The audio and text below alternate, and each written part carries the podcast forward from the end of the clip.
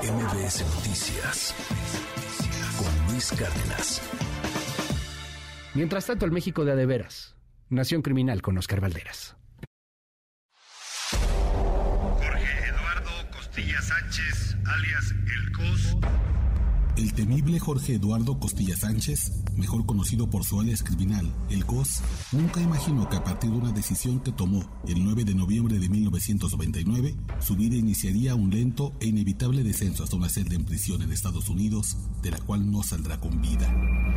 Hace 23 años, el COS estaba en la plenitud del poder. Era el segundo al mando del cártel del Golfo, solo debajo de su amigo y socio Ociel Cárdenas Guillén. Juntos reinaban en lo alto del grupo criminal más viejo del país y lo hacían con mano de hierro. Cuentan que hasta capos sanguinarios como Heriberto Lascano Lascano, el infame Z3, le tenían miedo al COS.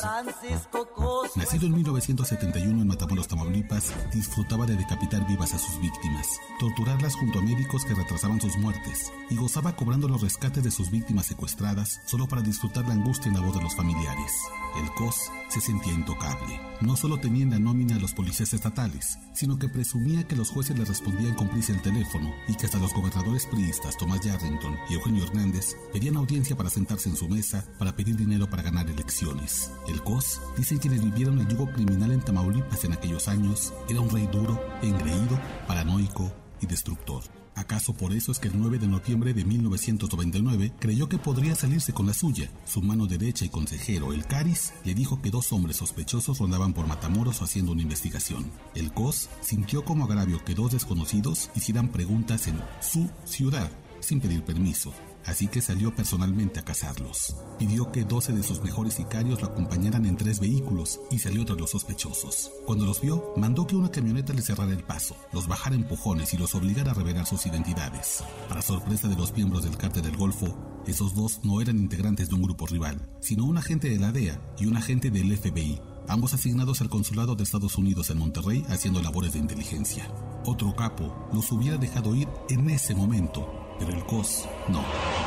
A sabiendas que 14 años antes, el asesinato de un agente de la DEA llamado Enrique Camarena había causado un lío diplomático y deshizo el cártel de Guadalajara, el tamaulipeco estiró su suerte. A ambos agentes estadounidenses los arrodilló en el piso, les apuntó con un rifle AK-47 y los hizo suplicar por sus vidas. Completada la humillación, el COS tiró una risotada y los dejó libres.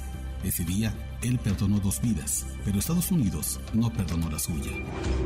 Dos semanas después, al COS le abrieron cargos del otro lado del río Bravo por su fanfarronada y se volvió oficialmente objetivo del tío Sam. Trece años después, la misma DEA brindó a la Secretaría de Marina la ubicación secreta del COS en la colonia Lomas de Rosales en Tampico, Tamaulipas.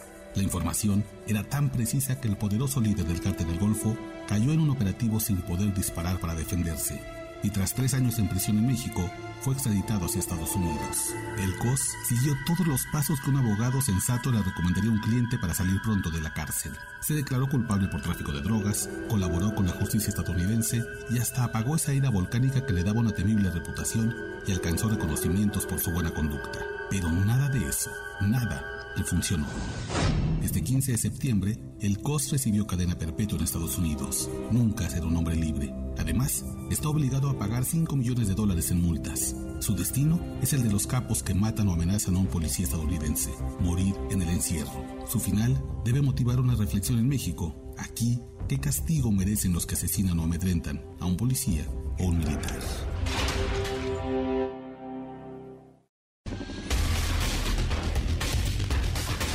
Las 9 de la mañana con 32 minutos, las 9 con 32.